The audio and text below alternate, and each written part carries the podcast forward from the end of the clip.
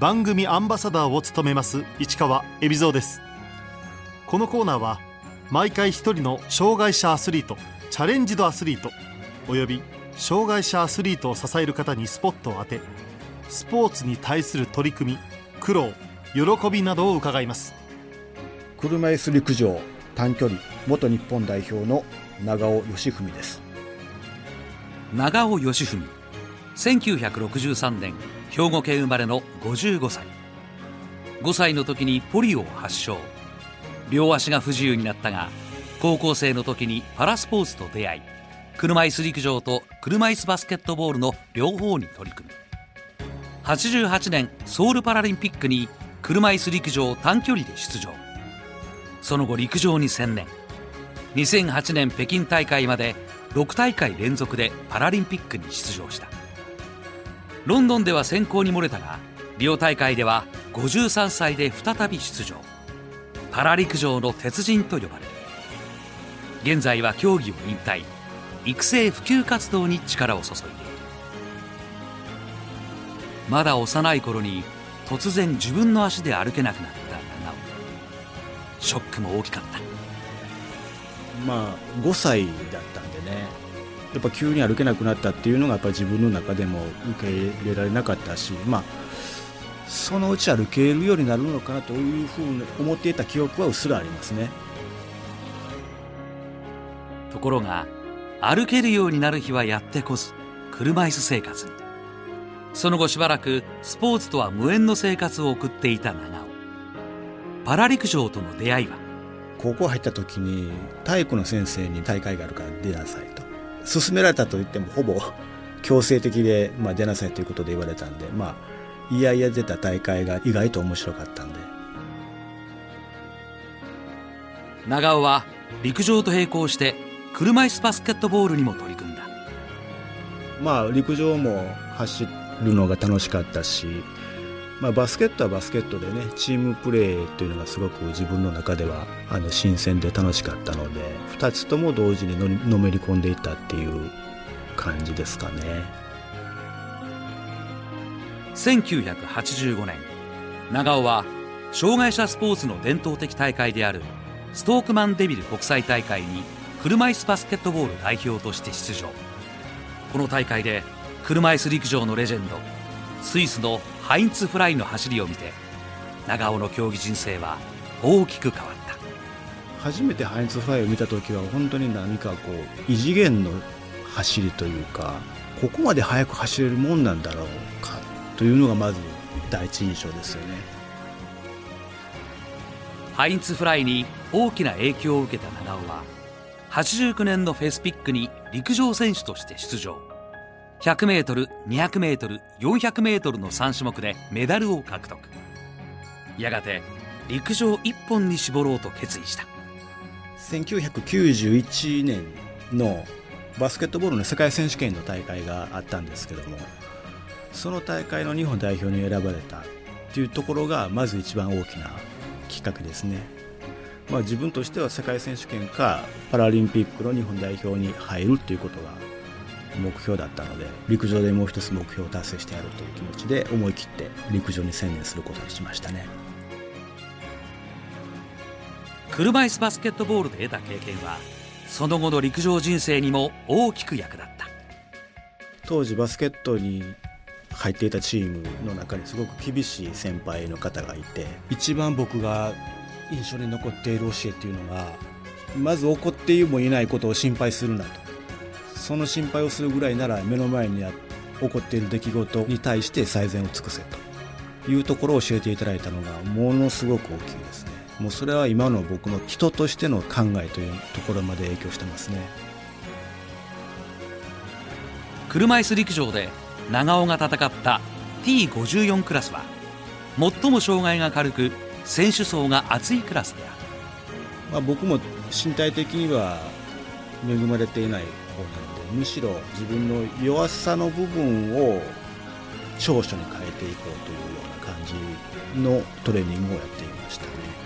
体が小さいイコールまあ俊敏性があるということなのでその俊敏性を鍛えるためのトレーニングとか、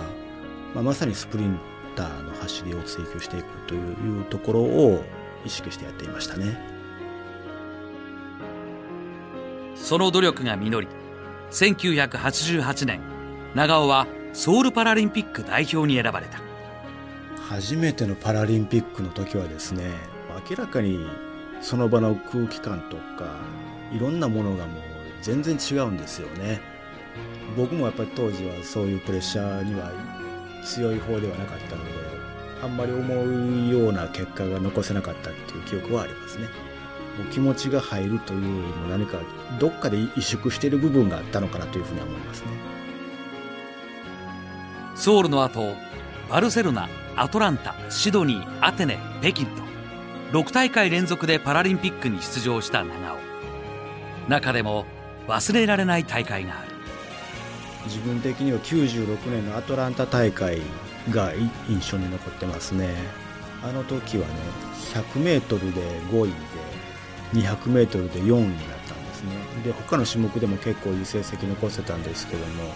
200m でも一歩のところでメダルが取れなかったっていう経験してるのでもうそれがその悔しさがもう本当に後々競技を続けていくモチベーションになったので忘れられない大会ですね。その悔しさをバネに長尾は2004年5度目のパラリンピックとなったアテネ大会男子 4×100m リレーで銅メダルを獲得した。アテネでメダル取ったレースはですねちょうど車椅子レースって1人の選手が何種目も出るんですよね。で当時リレーの決勝があった日も別の選手がリレーの決勝の前に個人レースを走ってるんですね。でその個人レースの中でちょっと車椅子同士の接触があって手を痛めてしまったんですよ。ひょっとしたら危険かなというのも頭に浮かんだんですけどももうその選手がもう何が何でも走ると。いうことを言ってきてくれたのでもうこれはもうみんなの気持ちを一つにしてもうメダルを取りに行くしかないなというふうに思って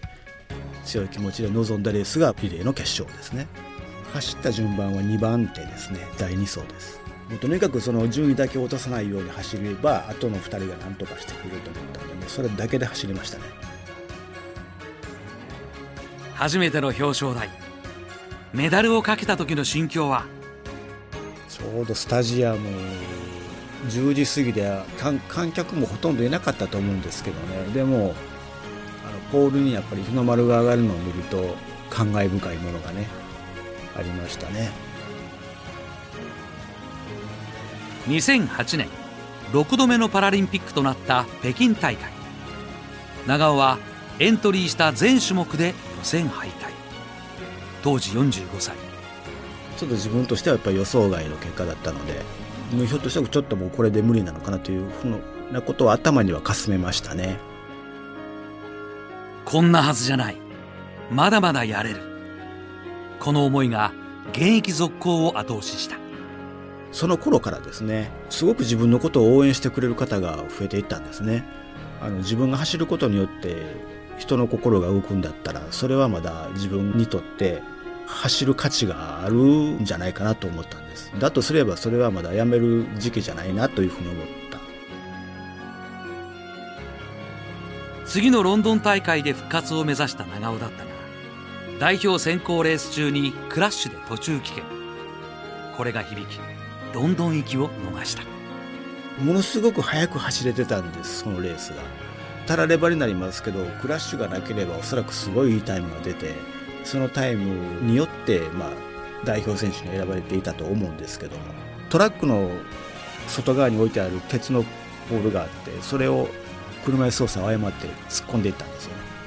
で激突して車椅子がポッキリ折れてしまって体もちょっと痛めてしまって。ロンドンで選考漏れた時ってちょうど僕が49歳の時だったのでもう周りももう無理だとかっていう声がちらほら聞こえてくるんですけど自分的にはもうそんなこと一切なくてもう一回やっぱりパラリンピックに代表漏れした長尾で終わるよりももう一回そこで復活してリオに出た長尾としてけじめをつけたいなという気持ちがありましたね。リオパラリンピックは53歳だった長尾。年齢の壁を乗り越えより速く走るための練習メニューを作ったのはソウルパラリンピックスラローム金メダリストの由美夫人だった。由美との出会いは初めはソウルパラリンピックの前の代表選手の合宿であったと思うんです。由美も陸上で短距離もねやってましたし私は私でスラロームもやってましたんでね。長尾は由美夫人と二人三脚でトレーニングを積み専門のコーチをつけなかったコーチをつけなかった理由はですね由美自身が選手をやっていたというのもあってまあ、ユミのコーチングスタイルが非常に僕とこうマッチングしたっていうのもねありますからそこが一番大きいですね。夫婦での特訓が実を結びリオ大会の直前長尾は自身が持っていた 100m の日本記録を15年ぶりに更新した。いろいろトレーニングの方法も考えましたからね。今までやったことのないようなトレーニング方法加圧トレーニングといってあの腕を縛って血流を制限した状態でトレーニングをするんですね。そのトレーニングに絡めて肩甲骨の周りを柔らかくするトレーニングを取り入れたのでそれが大きかったのかなと思いますね。由美夫人のバックアップを受け50代にして自身の日本記録を更新した長尾はリオ大会に7度目のパラリンピック出場が決まった。リオの代表が決まった時の心境はですね、まあ、とにかくその今までにはない中身の濃い4年間過ごしてきたので、まあ、よかったなと。で応援してくれた人もすごく喜んでくれましたしね、まあ、あとはもうその先にある本番に向けて、まあ、どういうふうにコンディションを上げていこうかというそっちの方がむしろ強かったですね。今までの大会に比べてメダルを意識したのは、うん、一番強いでしょうね。しかし結果は 100m で8位に終わった、まあ、自分の中で調子は悪くはなかった。むしろいい方だったんですけども、まあ、それよりも相手が上回ったというところが正直なところですね。自分の力を出し切れた結果としての8位だから、まあ、それはもうすんなりと受け入れることができましたね。長尾は2020年東京パラリンピックを目指さずリオから1年後現役を引退した。パラリンピックが終わった明くる年っていうのは休養に充てる時期なんですね。自分としては。で休養に充てているその間にまた次のパラリンピックへのモチベーションが上がってきたりしてその流れでトレーニングを始めたりするんですけども休養期間が終わっても新しいそういうモチベーションが出てくるような気配が自分の中でもなかったので、まあ、思い切って去年の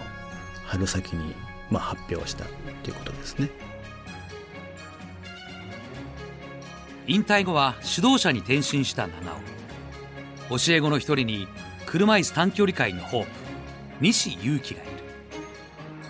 長尾は短距離選手の西にあえて長距離を走るトレーニングを課した。長距離を走ることによって自分のフォームの良し悪しがそこで分かると。で自分の速く走るためのフォームを意識しながらその長距離走で得たフォームを逆に短距離走に生かすようなことをしないと短距離も速くならないからという。ふうなことの考えがあって、まあ、長距離の練習はさせてますけどね。東京で日本の車椅子レーサーが海外勢に勝ちメダルを取るためには何が必要なのだろう？もうすでに日本人選手っていうのは非常に速い選手が多いんです。タイムだけで見れば海外勢とは何ら引けを取ってないと思うんですよね。ただそこに順位が伴ってないのでこれからはその強さを引き出せるようなトレーニングをしていかなきゃいけないし特に中長距離にあたってはもう駆け引きっていうのがね車椅子レース特徴的にありますからあと一歩のところまで来てるのでその部分がちゃんとできれば東京では十分にメダルを狙える選手はたくさんいますから僕は楽しみにしてるんですけどね。長尾には競技人生の中で忘れられない曲がある。僕の場合はですねサザンオールスターズの「君こそスターだ」っていう曲が印象に残ってますね。2004年に出た曲なんですけども2004年はねアテネ大会で僕はメダルを取った大会でもありますしちょうどその曲のミュージックビデオに僕も出演させていただいているので非常に自分の中では親しみのある曲という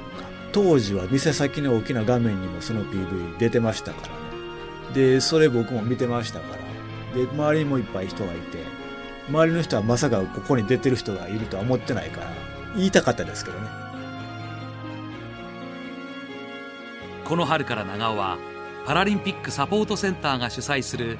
アスチャレスクールの講師を務め今全国の小中学校訪問して回ってるんですね。でそこで車椅子の体験とか、まあ、パラリンピックのこと話したりとか、まあ、自分の競技経験をちょっと講演をやったりするんですけどね。一応に子どもたちが乗って驚くのはその車椅子じゃないみたいな何か別の乗り物になっているような楽しげな顔して乗ってるんですね。僕はもうそれがすごく分け隔てのない社会の根源だと思うんですよね。やっぱり自分たちが思っている車椅子のイメージを壊されるわけだから。あ車椅子ってこんなに速いしかっこいいし乗っても楽しいしパラリンピックってすごいんだなとか逆に障害があってもなかったもそれは関係ないんだなとかいう子供が非常に増えてくるんじゃないかなと僕は思っていますね。7度もパラリンピックに出場した長尾に世界で勝ち抜くためのヒントを聞いた。世界で戦うために必要なこと勝つために。たまに講演会とかで行ってねそのタイトルで話することがあったんですけどよくよく考えてみると18箇条あるんですよ。